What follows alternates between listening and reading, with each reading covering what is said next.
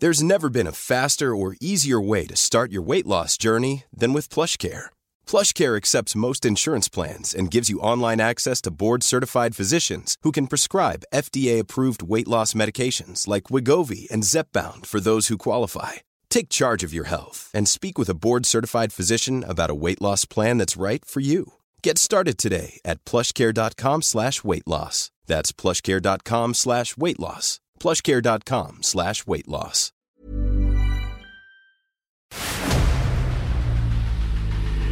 El dedo en la llaga. Había una vez un mundo en el que nadie creía. Un país de historias inexplicables.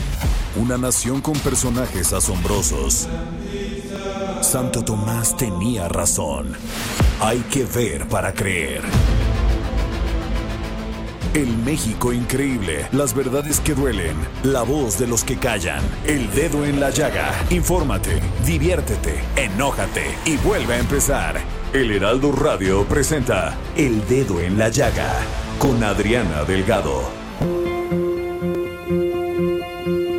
Let's start at the very beginning. A very good place to start. When you read, you begin with A B C When you sing, you begin with do, re, mi. Do Re Mi Do, re, mi. The first three notes just happen to be do, re, mi. Do Re Mi Do, re, mi, fa, sol, la, ti. Oh, let's see if I can make it easier. Mm. Do, a deer, a female deer. Ray, a drop of golden sun. Me, a name I call myself. Far, long, long way to run. So. Bueno, así iniciamos este dedo en la llaga de este viernes 5 de febrero del 2021. La saluda con, lo saluda con mucho gusto yo, Adriana Delgado, aquí en mi décimo día de COVID, un día a la vez. Nunca pensé que esta frase fuera tan importante como el día de hoy un día a la vez. Hay que disfrutar las cosas, hay que dar lo mejor de uno mismo, hacer con mucha pasión todo lo que uno hace, porque finalmente mañana no sabemos. Pero hoy, créanme que voy a dar lo mejor de mí, lo mejor por hacer un programa, por agradecer a nuestros jefes que nos dan trabajo, por tener vida, porque ya voy en el día número 10 de mi, de mi COVID y me sigo cuidando mucho, no dejo de usar el cubrebocas. ¿Y qué les digo? Gracias a la vida, gracias a la vida por permitirme hoy estar con ustedes. Y así iniciamos escuchando Do Re Mi y está escuchando a Julie, Julie Andrews con esta maravillosa canción de esta película que ustedes se deben de acordar, La novicia rebelde, que fue un musical, una película musical en 19, que fue creada, perdón, en 1965. Les pido una disculpa porque luego medio me aturdo, pero ya tengo en la línea también a mi querido Samuel Prieto. Samuel, ¿cómo estás? ¿Te acuerdas de esta película? Sí, por supuesto, claro, eso es eh, importante, es una de las películas digamos, eh, bastante vistas por nuestra generación. Qué gusto me da saludarte, Adriana. Qué bueno que te estás recuperando.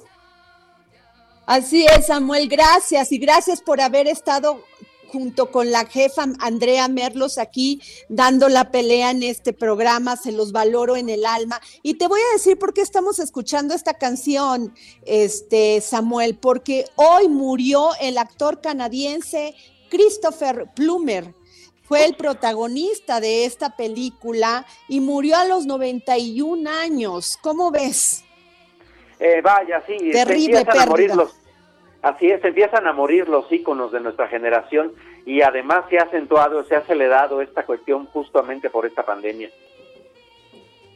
Gran actor, de, no sabes cómo lo lamenté, la verdad, gran actor, pero yo sé que donde está en este momento va a estar bien, va a estar mejor y bueno, pues así como muchas de las personas que no nos acompañan en este momento, en, en esta, híjole, qué difícil esto de la pandemia, Samuel, ha dejado muchos, muchos caídos, a veces por negligencia y a veces porque, no sé por qué, Samuel, pero me da mucho coraje escuchar las cifras. Sí, vaya, son, son cifras espeluznantes, incluso duplican y casi ya triplican lo que se había eh, calculado en un principio como una cifra catastrófica. Y eso, eso es una tragedia para el país, para la economía, para las familias, es una tristeza, eh, vamos, eh, es algo que no quisiéramos volver a vivir nunca. Fíjate, Samuel, que yo ya no quiero ni, ni leer a veces, o sea, me paro en la mañana, primero agradezco a Dios de permitirme pasar esto como lo estoy pasando, gracias a Dios, pues no he tenido más síntomas más que el olfato, este, radio escuchas, pues no puedo leer, no me sabe la comida, pero yo creo que es de los síntomas mínimos ante este, esta pandemia tan grave. Entonces yo te lo juro que le doy todos los días gracias a Dios. Espero que me que recupere el olfato porque es horrible. Créanme que nunca había valorado un sentido y este es eh, no tenerlo es terrible porque no hueles. Lo bonito que es la vida, no hueles a la vida, Samuel.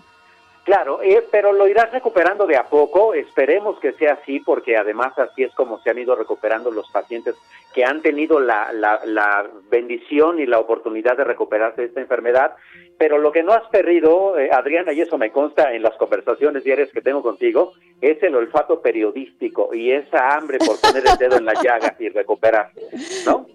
Fíjate, fíjate Samuel, que yo te agradezco mucho porque si hay alguien que me ha sido mi sensei, eres tú y lo digo al aire y con toda la humildad, decirte compañero mío que he aprendido mucho de ti, Eres un gran periodista, por demás eres un hombre sencillamente profesional. Nunca te he escuchado quejarte de ir sobre una información, de hacer una gran nota. Siempre das lo mejor y gracias a ti es, es que tenemos muy buen periodismo en México. Hombre, muchas gracias, agradezco tus palabras y bueno, eso es trabajo de equipo, ¿no? Por eso es que juntos ponemos el dedo en la llaga.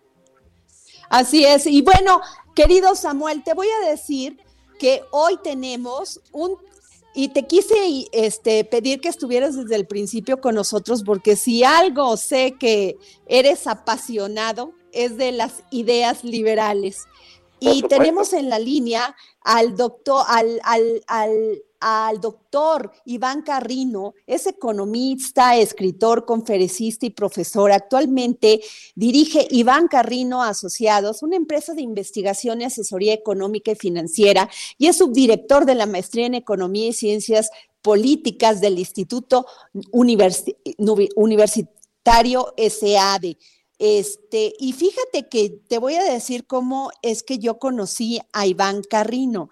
Resulta que un día, en estos días de diciembre, me, yo corro, antes de la pandemia corría 10 kilómetros diarios y me ponía mi, mi Spotify y me interesa mucho el tema de las ideas. Tú sabes que yo soy una constante buscadora de ideas nuevas, ¿no? Claro. Y me encantó este, este podcast que hace Antonella Marti que eh, es, una súper periodista, una gran periodista argentina de temas de liberalismo económico. Y ahí es donde escuché, tuve la oportunidad de escuchar a Iván Carrino y me maravilló porque pude escuchar en ese podcast los 10 principios del liberalismo económico, porque Iván no solamente tiene ese libro, sino ha hecho muchísimos como estrangulados como el Estado asfixia tu economía, cosa que tú, hemos, tú y yo hemos hablado, querido Samuel,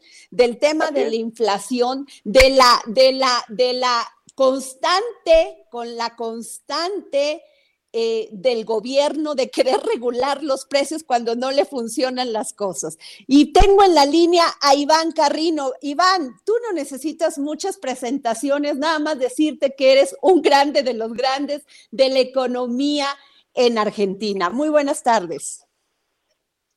Hola, bueno, buenas tardes, muchas gracias por esta generosa introducción y saludos para todos ahí en, México. Oye, Iván, es que me, de veras qué buen podcast, o sea, si tienen oportunidad de buscarlo en Spotify con Antonella Martí, que hace un trabajo impresionante y este y tuve la oportunidad de escucharte y nunca estuve más de acuerdo con lo que decías, Iván. ¿Por qué nuestros países siempre después de una inflación el gobierno le da por regular los precios y acabar con todo mundo, con los productores, con los compradores, con todos? bueno, muchas gracias. Sí, ese es uno de, de los puntos que trato en el, en el, libro, que ya tiene, ya tiene sus años, pero bueno, eh, por suerte se ha, se ha, leído bastante, al menos en Argentina, y entiendo que también tiene alguna difusión en Hispanoamérica, ¿no? Este, y con Antonella, bueno, además somos grandes eh, amigos, se podría decir, así que yo muy contento de, de haber hablado con ella y de estar hablando contigo en este momento. El tema del control de precios es uno de los puntos centrales de mi libro, porque hay dos puntos centrales eh, sobre los 10 que tienen que ver con la inflación. Em, y, te diría un tercero más que tiene que ver con los precios en, su rol fundamental. Em, eh, y que eso hace, hace a la esencia de lo que es el liberalismo económico.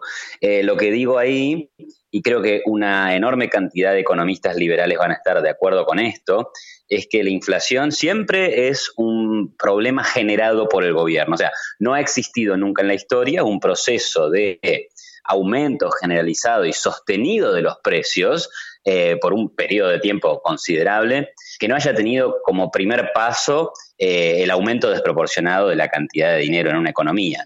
Hoy por hoy en Latinoamérica esto tal vez no se ve muy a menudo. México entiendo que tiene alrededor de entre 4, 5, tal vez 3% de inflación anual, pero la Argentina y Venezuela somos, digamos, un, caso de, de, inflación incurable, terrible, muy dramática, ¿no? En el caso de Venezuela.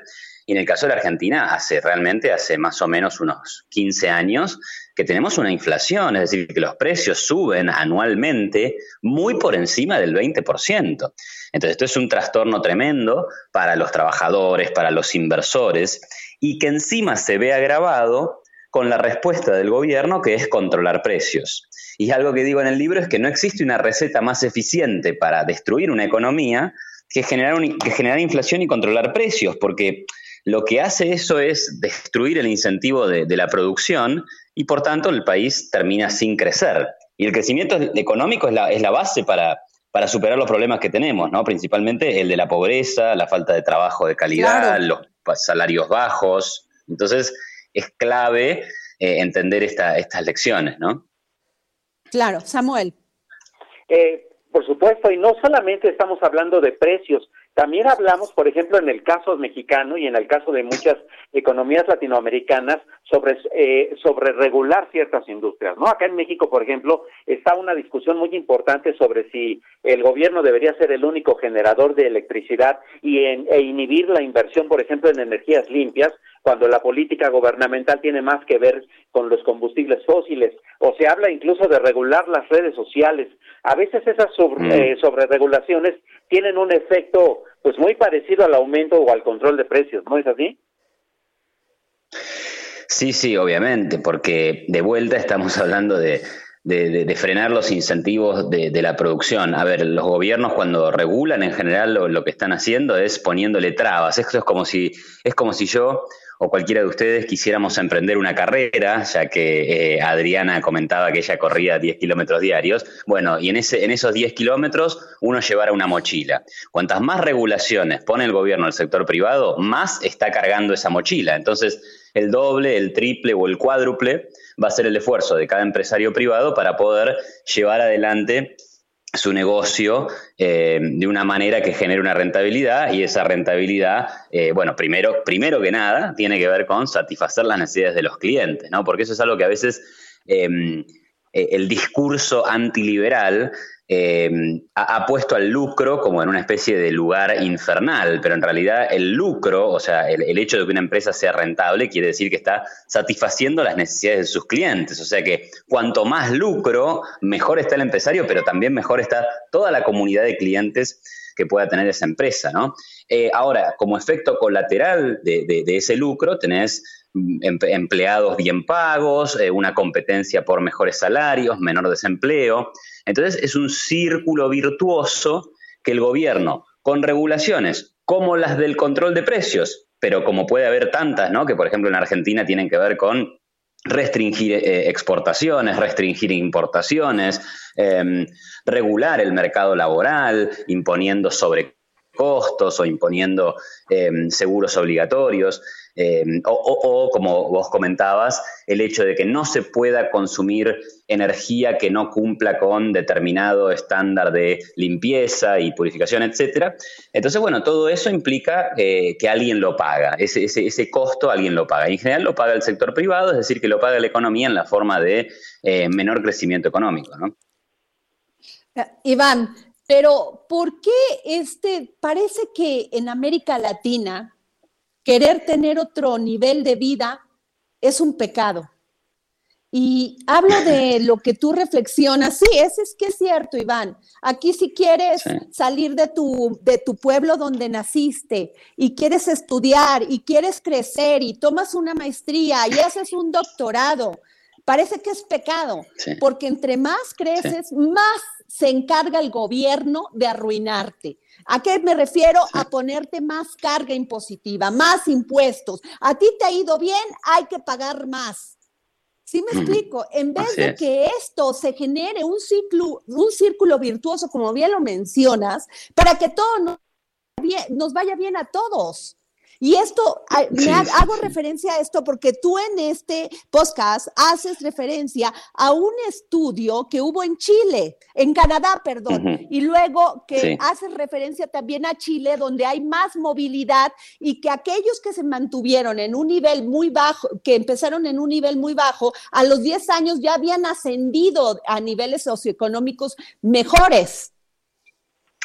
Exactamente, exactamente, porque ese es un, es un gran debate, digamos, de nuestro tiempo, ¿no? En primer lugar, es interesante lo, que vos decís. Yo recuerdo que Friedrich Hayek, ¿no? Un, eminente economista liberal, sostenía esto de que eh, en algún lugar de nuestro inconsciente aparece una mentalidad de tribu. Entonces, como en algún lugar de nuestra vida ancestral fuimos todos partes de tribus y había una, una, como una vida muy comunitaria donde el, interés individual prácticamente no existía, todo era en función de la comunidad. Lo que pasa es que en la medida que las sociedades fueron evolucionando, apareció el interés individual y empezamos a entender que el hecho de que un individuo persiguiera su propio interés para mejorarse a sí mismo, también colaboraba con la comunidad, ¿no? En esa famosa frase de Adam Smith que dice, no es por la benevolencia del carnicero, que recibimos nuestra cena todas las noches, sino por atención a su propio interés. Entonces, de alguna forma los paradigmas van cambiando, pero hay en la mentalidad de muchos, argentinos, mexicanos, estadounidenses, esto le pasa a todo el mundo, en la mentalidad de muchos queda ese, esa rémora de, un pasado ancestral en donde... Bueno, perdón. Sí, Iván, te escucho. Perdón, perdón, perdón. Digo, queda esa rémora de el resentimiento del que, del, que, del que pasa por un determinado umbral hacia arriba. Ahora, volviendo a lo de Canadá, claro, una de las críticas y uno de los temas de nuestro tiempo, digamos, es el de la desigualdad. O sea, en algún lugar los socialistas y la izquierda entendieron que ya no se podía criticar al capitalismo eh, como decía Marx, porque iba a generar la pauperización del proletariado. El proletariado vive mejor en aquellos países donde mejor funciona el capitalismo. Entonces la crítica marxista quedó absolutamente, em, bueno, desvanecida o opacada, ¿no? Entonces, eh, eh, la crítica, pero eso no hizo que, eso no hizo que los antiliberales em, apoyaran el capitalismo, sino que giró el tono de sus críticas. Y ahora el ataque es sobre la desigualdad del ingreso. Y entonces eh, la propuesta es que el Estado intervenga en el ingreso de las personas diciéndole al que tiene más, usted me da esto y yo se lo doy al que tiene menos. ¿no? Esta es la famosa redistribución y toda la teoría de los redistribucionistas. El punto que hago en el libro es que en realidad el mercado, el mercado libre, es un sistema de producción, intercambio, pero también distribución, ¿no? O sea, en definitiva, lo que decía al inicio, si Bill Gates es una persona multimega, hiper, recontra millonaria, eso es porque eh, todos los individuos que son clientes de Bill Gates están redistribuyendo voluntariamente su propio ingreso en favor de Bill Gates. Le están dando un premio a Bill Gates por lo que Bill Gates les ofrece en la forma de un sistema operativo, eh, un Windows, Office, todo lo que ya sabemos que, Bill Gates ha creado. Em, entonces, dicho esto, no hay problemas a priori en un mercado libre con la desigualdad. Em, y de última, lo que uno debería preguntarse es, ¿cuán posible es que alguien que esté abajo en la pirámide de los ingresos, cuán probable es que pueda ascender? Y ahí también hay otra pregunta relevante, porque en definitiva, si una persona, digamos, es pobre y no puede salir de pobre porque no estudia, no quiere trabajar, etcétera, tampoco podríamos decir nada. Pero sí es importante que esa persona que si quiere esforzarse, si quiere aportarle valor a la sociedad en la forma de trabajar o producir algo de valor, que lo pueda hacer y que el Estado no le imponga barreras. Y el, punto es, ¿eso pasa en países eh, capitalistas? Sí, eso ocurre, ¿no? Es decir, existe la movilidad social. Y así como, por ejemplo, en los años 80 había una lista que eran los 10 multimillonarios más grandes del mundo, según la revista Forbes, cuando uno agarra esa misma lista y ve los datos del año pasado, ve que los ricos del año 80 ya no figura ninguno, pero tampoco están sus hijos ni sus nietos. Es decir, la riqueza va cambiando de manos y además se va ampliando el pastel, cosa que es más importante todavía. Eh, y va cambiando de manos porque el mercado es dinámico, el capitalismo es dinámico. Entonces, eh, las sociedades van premiando a los innovadores, a los que producen cosas nuevas y demás. Entonces, de, eso se trata, ah, digamos, ¿no? Sí. Samuel, ¿ya estás en línea? Sí, acá andamos. Este, rápidamente una pregunta que tiene que ver con una reflexión filosófica. La pongo muy simple. El manifiesto comunista de Carlos Marx originalmente decía que debía desaparecer el Estado, pero los países que impulsaron esa idea no solamente no lo desaparecieron, sino lo hicieron totalitario. En el punto, en el punto contrario, quienes hablan de capitalismo dicen, bueno, sí, el Estado debe ser más pequeño, con lo que el liberalismo económico e incluso el libertarismo coincide. Es más, hay libertarios que también hablan de desaparecer el Estado para que sea el libre mercado el que empuje. Eh, visto esto, ¿cuál es la medida exacta que debe tener el Estado? ¿Para qué debe funcionar? ¿Y cuáles serían los mecanismos para que hubiese una mínima reparto de la riqueza? Claro. Bueno, eh, esa pregunta es, muy interesante. Eh, hay un punto de mi libro, no sé si es el 6 o 7, que yo digo que el Estado debe tener un gasto, un gasto bajo, impuestos bajos y un presupuesto equilibrado. Pero ponerle un número óptimo al tamaño del Estado es, complicado. Vamos a hacer el ejercicio igual o el intento. Por ejemplo, en Argentina el gasto público está en alrededor del 45% del PBI y claramente coincidimos en que está desproporcionado. En Brasil anda por, por, por la misma zona y no tienen nuestra inflación, pero sí tuvieron una fuerte crisis de deuda durante los últimos tres o cuatro años eh, entonces, si uno compara eso con Chile, dice, bueno, ¿y Chile qué, gasto público tiene? 25% del PBI. ¿Y Chile cómo funciona? Y la verdad es que funciona mucho mejor, hace 20 años que crece, que crea trabajo, que los índices de inflación son muy bajos, hay una inflación muy controlada. Entonces uno podría decir, bueno, tal vez el 25% no está mal. Ahora después uno, por ejemplo, lee a otros autores liberales como Juan Ramón Rayo y su postura o su propuesta para España era llevar el Estado al 5% del PBI.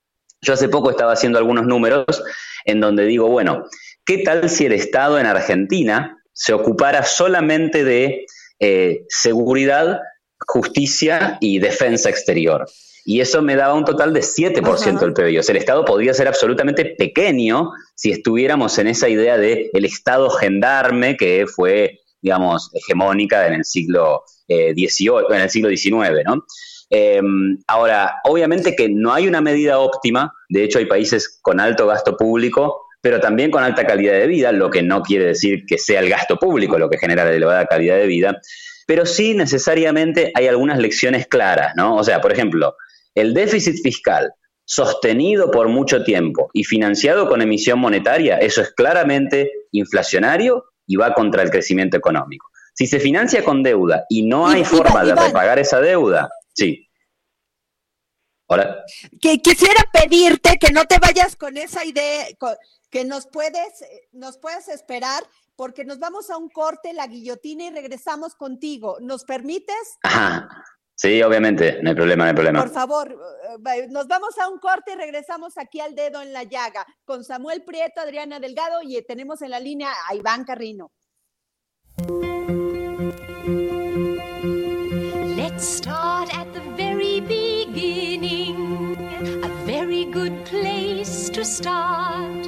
When you read, you begin with A, B, C. When you sing, you begin with do, re, Sigue a Adriana Delgado en su cuenta de Twitter, arroba Adri Delgado Ruiz. Además, te invitamos a enviar tus opiniones y comentarios en texto o por mensaje de audio a través de WhatsApp al 55 2544 3334. Y si quieres escuchar El Dedo en la Llaga de El Heraldo Radio, en cualquier momento y donde quiera que te encuentres, descarga el podcast disponible en Spotify y iTunes. Adriana Delgado en su cuenta de Twitter en arroba Adri Delgado Ruiz. Y envíanos tus comentarios vía WhatsApp al 55 25 44 33 34 o 55 25 02 21 04.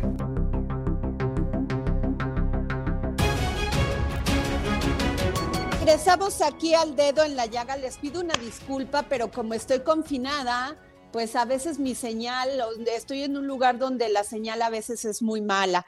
Pero bueno, regresamos con Iván Carrino, que es un gran profesor de economía y autor de Liberalismo Económico en 10 Principios. Iván, perdón por haber este, interrumpido la idea y quisiera que continuaras y te hago mi pregunta. Eh, aquí en Sí. América Latina, siempre cuando un gobierno es corrupto, ¿sí? Dice que la culpa fue de los neoliberales. ¿No? Y yo siempre te escuchaba en el podcast porque decías, bueno, es que yo no entiendo qué es el neoliberalismo cuando el, libera- el- el li- el liberalismo es libertad y nadie está en contra de la libertad. Entonces, sí Claro. quisiera pedir que me, que me comentaras sobre eso y, y seguimos con tu idea y le doy paso después a Samuel, por favor. Dale, dale. Sí, bueno, no, cerrando lo, que decía, digamos, es, es claro que un gobierno que gasta mucho más de lo que ingresa, eventualmente va a tener una crisis de inflación o va a tener una crisis de deuda, pero también hay una relación entre el tamaño del Estado, eh, el regulacionismo del Estado y el poco crecimiento económico. Entonces, lo que hay que procurar es tener un tamaño del Estado chico. Y también hay que discutir cuáles son las funciones esenciales, ¿no? Porque en definitiva es, ese también es, es, es- la discusión. ¿Cuál es el rol? Ya no en términos cuantitativos de cuánto gasto público sobre el Producto Bruto, sino qué realmente debe hacer el Estado. Por ejemplo, en la discusión más actual, ¿debe el Estado confinar a la gente para, entre muchísimas comillas, salvar la vida de alguien? La respuesta tendría que ser no, por lo menos de acuerdo con el liberalismo, cada adulto responsable es responsable de tomar los riesgos del caso, conociendo la información que todos conocemos relacionada con el COVID, ¿no? Entonces, bueno, dejo eso como para pensarlo. Yendo a lo que, a lo que vos decías, eh, Adriana, sobre el neoliberalismo, neoliberalismo es un mote que ha inventado la izquierda para desprestigiar al liberalismo de siempre, que básicamente ha defendido la libertad individual, los derechos individuales, un, rol del Estado que a lo sumo se dedique eh, eh, solamente a eso y no oprima a la gente y que- y que ningún individuo pueda ser oprimido por otro, por un grupo de otros o por el propio gobierno. Entonces, esa idea de libertad es querida por todos. Todo el mundo quiere libertad. Es más, incluso las personas de izquierda que reivindican un montón de banderas en nombre de la libertad. O sea, la libertad tiene demasiada buena prensa como para atacar al liberalismo. Entonces se ha inventado la palabra neoliberalismo como para decir que neoliberalismo es, no sé, la especulación financiera y Gordon Gecko, ¿no? Digamos, un montón de fantasmas y básicamente todo lo malo en el mundo, ¿no? Todo lo malo en el mundo. Es decir, pero, mm, pero bueno, claramente eh, no- no, o sea, si, si a mí me dicen, usted Iván es un neoliberal, yo lo sumo le diré, bueno, seré un neoliberal porque soy liberal eh, en el año 2020 y el liberalismo es de más o menos 1776. Entonces, bueno, seré nuevo liberal mientras que hubo viejos liberales, pero nada más que eso. En esencia, los principios son siempre los mismos. Mi libro, con muchísima, muchísima humildad lo digo, es básicamente, digamos, todo lo que yo digo en mi libro ya estaba en Adam Smith. O sea, yo no he inventado nada nuevo, simplemente trato de escribirlo en una forma más, más digerible, más, eh, más cercana al público actual y nada más, digamos, ¿no? Pero son las mismas ideas. Claro. claro, Samuel.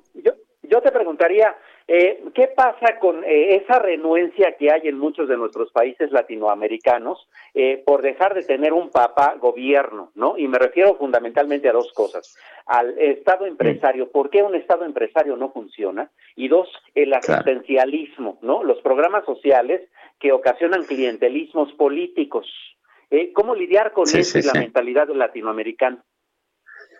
Sí, bueno, claramente es, eh, eh, es, muy difícil. El Estado empresario, digamos, no funciona, y esto lo explicó de manera formidable Milton Friedman cuando él decía que había cuatro formas de, gastar el dinero. Eh, entonces, uno, uno podía gastar el dinero propio en, en, su propia, en sus propios bienes, digamos, uno podía gastar el dinero propio en, en regalos para los demás, o uno podría gastar dinero ajeno en, sí, mismo o dinero ajeno en otros. Y básicamente cuando gasta el sector privado, gasta dinero propio en sí mismo y eso hace que el gasto sea eficiente, ¿no? Es decir, se, busca obtener eh, el máximo rendimiento por cada peso gastado. Ahora, en el caso de, la, de, la, forma 4 de gastar, cuando yo gasto plata que no es mía en dársela a otros, ahí la eficiencia, digamos que se va al tacho y termino sacando el mínimo rendimiento por cada peso gastado. Y la verdad es que esa es la forma en que gasta el sector público, ¿no? Es decir, el sector público enfrenta un problema de incentivos muy grande. O sea, el dueño de una empresa pública no está pensando en satisfacer a sus clientes de, de, la manera más eficiente posible, es decir, darle el mejor producto al menor precio. Lo que está pensando tal vez es ¿Cómo hago para ganar las próximas elecciones? Y si le doy trabajo a 5.000 personas, probablemente 4.500 me terminen votando a mí. O sea que los incentivos eh, son muy perversos dentro del sector público a la hora de pensar en tener empresas eficientes. Por eso es que no, eh, por eso es que claramente no funcionan, terminan siempre dando pérdidas y esas pérdidas las terminan eh, tolerando todos los contribuyentes que de ninguna manera han elegido ser accionistas de esas empresas, ¿no? Este, y bueno, después la, mentalidad eh, asistencialista es claramente un, problema porque también acarrea em, e, e, enorme, enorme gasto, que ese gasto hay que cobrárselo de impuestos a alguien y entonces esos impuestos terminan eh, deprimiendo el crecimiento económico. Ahora, sobre el paternalismo yo haría una reflexión, que es que eh, el COVID ha mostrado que el mundo sufre de un gravísimo paternalismo un gravísimo paternalismo, donde un virus que, que, digamos, eh, un virus que ha afectado a, bueno, a, dos millones de personas en el mundo que, se murieron, siendo una población de siete mil millones de personas, pero la, reacción ha sido tan desmedida, ¿no? Y, básicamente hemos acudido al Estado a que, a que nos proteja a toda costa a como dé lugar, encima con la ilusión de que el Estado nos puede proteger, cosa que también es una ilusión. O sea, eh, los virus a lo largo de la historia humana se han superado con la creación de vacunas o con la inmunidad de rebaño, no con cuarentenas, no, con medidas centralizadas, eh, como se dice en inglés, top-down. No, así, así nunca hemos superado enfermedades en el pasado y por supuesto que si queremos intentar hacer eso, como se ha intentado en 2020, no va a dar resultado, pero encima vamos a destruir la economía y la libertad. Entonces, esto es gravísimo, pero surge de una mentalidad paternalista, de, la idea de que no nos podemos hacer cargo de nuestra propia vida y no podemos ser responsables por nosotros mismos, ¿no? Claro, y Iván, y este Samuel ha estado estudiando mucho sobre un tema de libertarismo. A ver, lo dije bien, Samuel, hmm. perdón. Libertarianismo. Exacto, pero es que ando media tarada con el COVID, perdón. pero Samuel, por favor.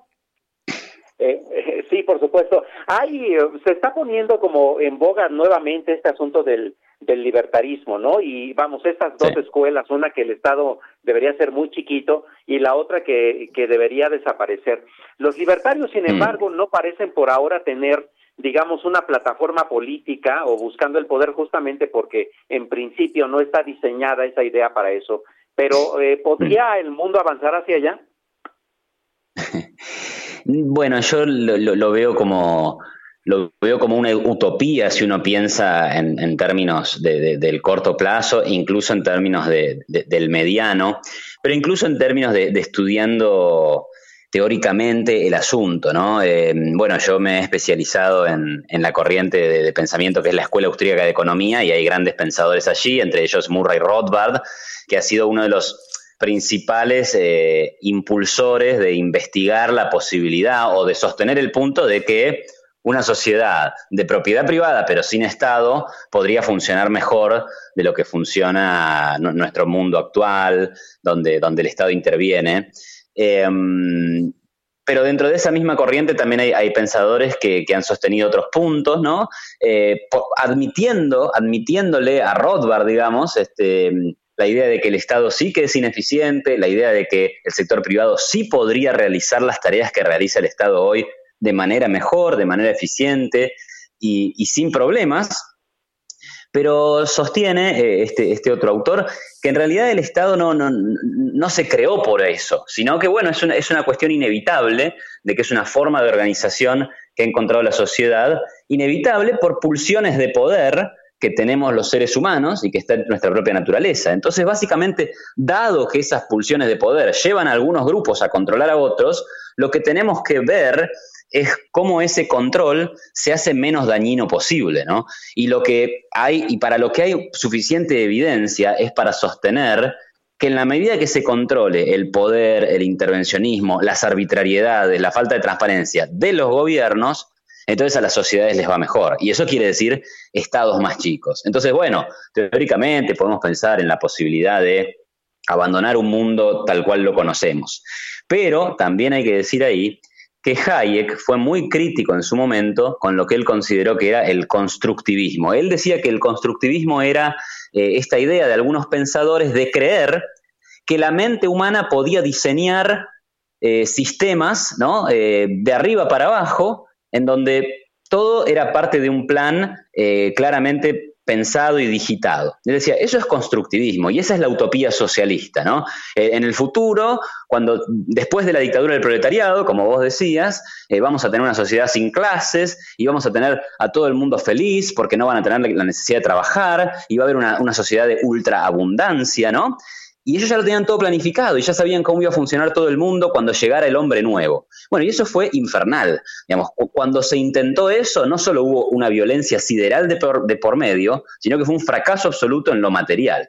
Entonces, guarda con que los anarcocapitalistas, ¿no? estos libertarios que dicen que el Estado debe ser eh, eliminado y que todo va a funcionar perfecto después de eso, ojo que no estén cometiendo el problema del constructivismo, ¿no? de pensar que como a Murray Rothbard se le ocurrió esto y escribió mil páginas sobre el asunto, entonces sí es una idea razonable, ¿no? Guarda, digamos, es interesante, pero yo pondría mis matices. Híjole, Iván, se nos acaba el tiempo, pero podríamos seguir contigo dando, escuchando esta maravillosa clase de liberalismo económico. Te agradecemos muchísimo que nos hayas tomado la llamada para el dedo en la llaga. Y Iván, por favor, dinos dónde podemos conseguir tu libro, Las 10 lecciones del liberalismo económico. Eh, bueno, mi libro es lo, está, lo vende Unión Editorial, esa es la editorial, eh, que es española y también está en Argentina, y entiendo que ha estado en México, en la feria famosa de Guadalajara, si, si, si es que mal, mal, no digo. Así que ahí es el lugar para empezar a buscar. Y si no, bueno, siempre hay versiones eh, en internet que, circulan. Así que no dije nada de eso, pero bueno, pueden, pueden googlear. Iván Carrino, muchísimas gracias. Fue un placer y un honor haberte tenido aquí en el dedo en la llaga. Gracias. Ah, muchas gracias, Adriana y Samuel. Un saludo grande. Chao, chao. Bueno, pues Samuel, qué lección, ¿no? Vaya que sí, porque eh, fíjate cómo eh, profundizando en los temas económicos, en los temas políticos, nos damos cuenta de la falta de libertad que tenemos y de lo ansiosos que estamos por obtenerla. Y eso es bastante importante siempre pensarlo, ¿no? Híjole, terrible, Samuel, pero no te vayas, Samuel, quédate conmigo aquí en el dedo en la llaga y nos vamos con Jenny Beltrán, porque créanme, hay una gran noticia. Fíjense que hay un ciclo de charlas, Gabriel García Márquez de la crónica a la ficción. Muy buenas tardes, Janelle. Hola Adriana, qué gusto en saludarte. Espero que estés muy bien. Muchas gracias por esta invitación. Muchas gracias, gracias por esperarnos en la línea, pero nos eh, complicado como encontrarte a ti, encontrar a Iván y lo queríamos aprovechar y te agradecemos que nos hayas esperado en la línea y que nos platiques de esto maravilloso que va a ser pues de la crónica a la ficción. Eh, pues con muchísimo gusto, Adriano, te cuento que eh, la Casa Estudio 100 Años de Soledad, que es el lugar donde García Márquez escribió su gran novela allá por los años 60, se ha convertido en un centro de eh, impulso a la literatura e, iniciamos actividades de divulgación literaria con un ciclo de 12 charlas que impartirá el escritor Juan Villoro eh, en torno a la faceta periodística y novelística de Gabriel García Márquez. Este es un curso dirigido a todo público con un énfasis de despertar la curiosidad en eh, una serie de intereses, búsquedas que tuvo el joven periodista García Márquez y que le permitió eso con el tiempo convertirse en uno de los grandes novelistas de todos los tiempos. Este curso se transmite de manera gratuita y abierta por las redes sociales de la Casa Estudios 100 Años de Soledad.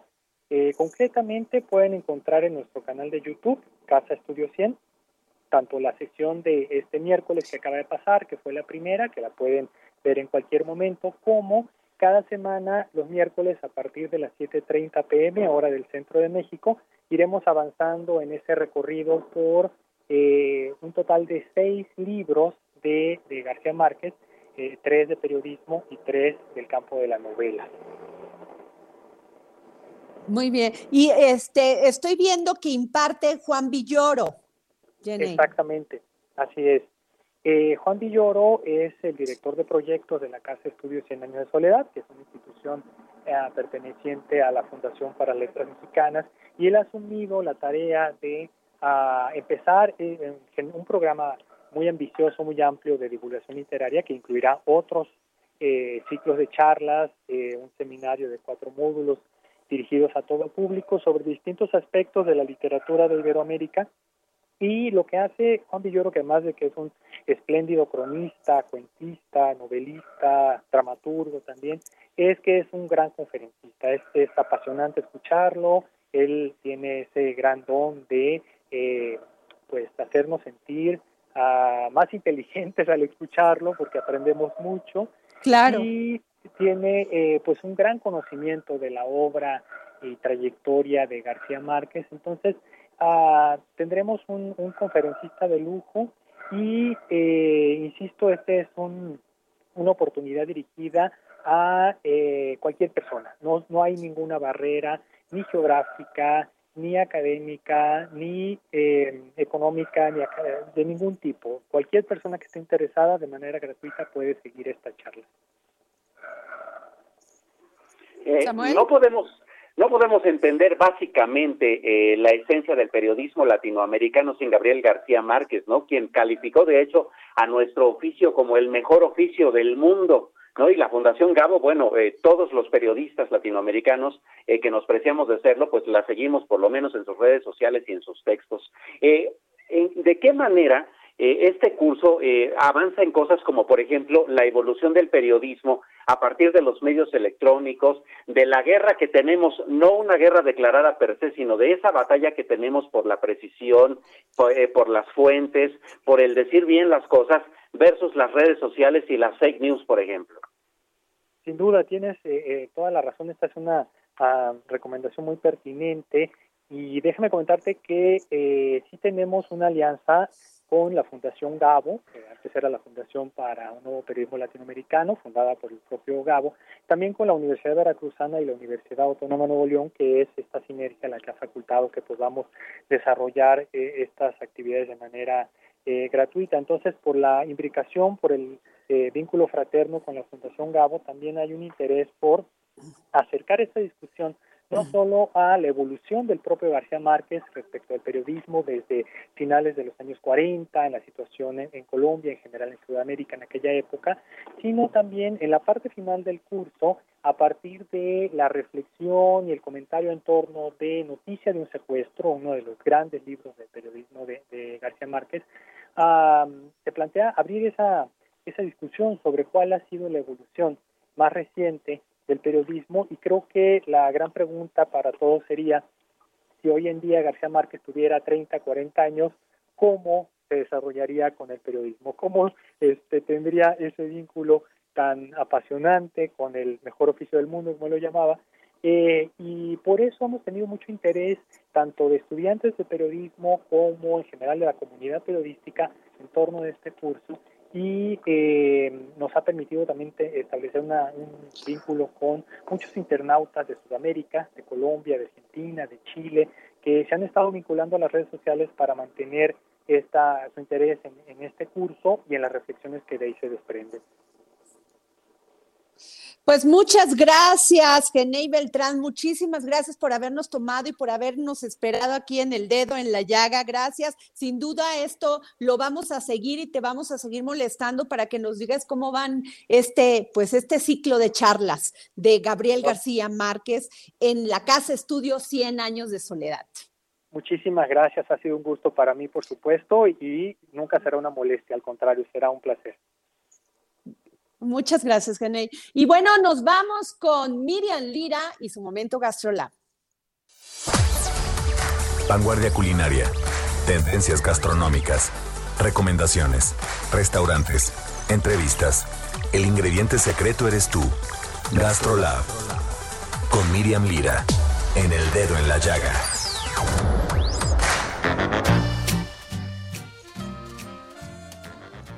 Miriam, querida, Hola, ¿qué tal Adri? ¿Cómo estás, amigos del dedo en la llaga? Feliz viernes a todos quienes nos escuchan.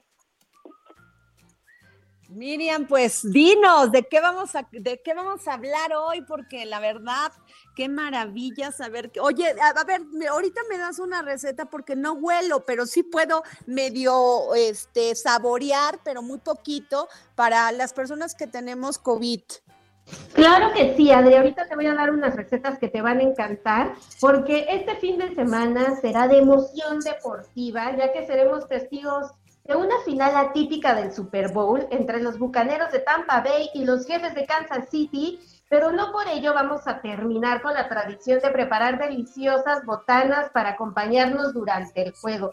Así que si todavía no tienen bien claro qué es lo que van a preparar o a comprar, pongan mucha atención porque de entrada y de acuerdo con la Asociación Mexicana de Venta Online, 7 de cada 10 mexicanos hará sus compras de botanas a través de canales digitales. O sea que todos están portando muy bien. Y ahí les va, porque de ese 100%, 72 va, 72% comprará frituras, cacahuates, nachos, toda la botana garnachera. El 59 54% no se va a portar tan bien porque va a pedir bebidas alcohólicas, el 47% van a pedir alimentos frescos como verduritas y carnes para preparar en casa y el 37% se va a decidir por utilizar las aplicaciones para pedir a restaurantes. Y pues este año el rey de las botanas sigue siendo el aguacate, Adri, y está más que listo. Qué bueno, mire. sí, porque lejos de perder su trono, se va a mantener como el favorito de este día. 4% incrementó el envío de este ingrediente de México a Estados Unidos con un total de 132 mil toneladas de aguacate solo para este fin de semana. Y bueno, en México, por supuesto, no podrán faltar en la mesa porque el Super Bowl sin guacamole simple y sencillamente no es Super Bowl. Y hay un Miriam, te quiero, te quiero, te, Miriam, Miriam, te quiero pedir favor, por favor, mira, es que acaba de salir un tuit de Marcelo Ebrard y dice, tengo el agrado de informar que Cancino Bio ha solicitado a Cofepris autorización de uso de emergencia de su vacuna, aplicada con éxito a 14.425 voluntarios en México desde octubre de 2020. Esa vacuna, esa vacuna es una de la, es una sola dosis y será envasada en Querétaro. Muy buena noticia. Perdón, Miriam, la tenía que dar. Grandes noticias, Adri, todo lo referente al COVID-19 es de primera línea y de primera necesidad que tengamos la información. Así es que adelante. Y pues les estábamos hablando del guacamole, que hay un sinfín de formas de prepararlo. Lo más importante es que escojan aguacatitos maduros para que quede muy balanceado el sabor y no lo maten. Y le tengo un super tip para que no se les oxide y que lo tengan por varios días en súper buenas condiciones y no es agregarle gotitas de limón. Y es que cuando ya lo quieran meter al refri, le agregan sobre, sobre el platito donde lo tengan una fina capa de agua al tiempo. Por la densidad del guacamole, y, nos, va a pasar. Ajá. Y, y, lo van a poder Y nos vamos, querida, mire. Y va a funcionar perfecto. Muchísimas gracias, Miriam. Nos vamos. Ahí viene la guillotina, tú ya sabes. Gracias, Samuel Prieto. Gracias por estar aquí en el dedo en la llaga. Y nos vamos, nos vamos y nos vemos el próximo lunes aquí, en punto de las 3 de la tarde. El Heraldo Radio presentó El Dedo en la Llaga con Adriana Delgado. Heraldo Radio. Okay, I have two new obsessions that I need to share with you. Impress No Glue Press On Manis and Impress Press On Falsies Lashes. Trust me, these are getting ready game changers. Both require no glue, so there is no damage to your natural nails and lashes, no mess, and no annoying dry times. Just one step and you're done. Boom instant glam. Visit impressbeauty.com slash presson and use code PRESSON25 at checkout for 25% off Impress Manicure and Press-On Falsies.